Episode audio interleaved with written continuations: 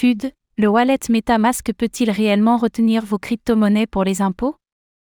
Ces derniers jours, le FUD s'est de nouveau emparé des réseaux sociaux, après l'apparition de rumeurs quant auxquelles le wallet MetaMask pourrait piocher dans nos crypto-monnaies pour le paiement des impôts. Consensus, la société en charge du développement du portefeuille, a depuis démenti cela.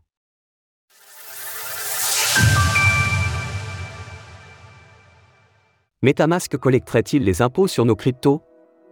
Une part de la communauté est toujours à cran depuis le lancement de Ledger Recover, notamment en pensant, à tort, que l'entreprise est capable de récupérer la seed phrase stockée dans un hardware wallet.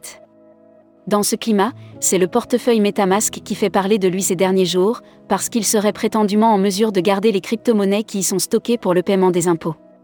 Cette idée, qui n'est que pire un certain Tien Doub, FUD, vient d'un paragraphe bien concret dans les conditions d'utilisation de Consensus, la société en charge du développement de l'application.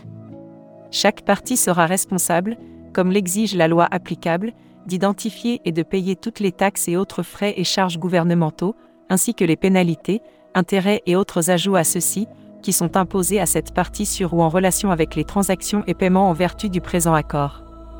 Tous les frais que vous devez payer sont hors taxes, sauf indication contraire. Nous nous réservons le droit de retenir les taxes si nécessaire. C'est donc à partir de cet extrait que plusieurs personnes sur les réseaux sociaux ont fait un raccourci pour conclure que Consensus avait accès aux crypto-monnaies des utilisateurs de ces produits. Qu'en est-il réellement? Bien entendu, non, MetaMask n'est pas en mesure de faire cela.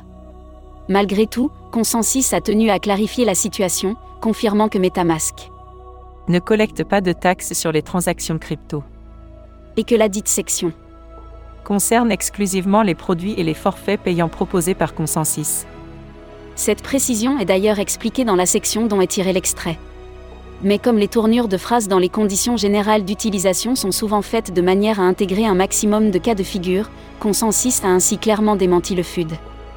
La terminologie juridique peut être complexe, mais il est essentiel de souligner que cette section ne s'applique pas à Metamask ou à tout autre produit qui n'implique pas de taxe de vente.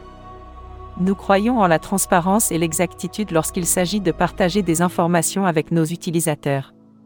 Quand bien même il serait possible à Consensus de faire de telles actions, un simple hardware wallet contournerait le problème.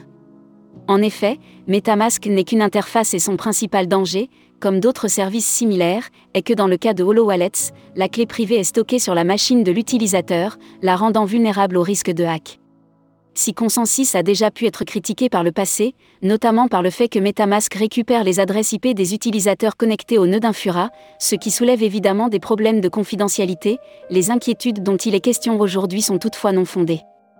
Source Consensus. Retrouvez toutes les actualités crypto sur le site cryptost.fr.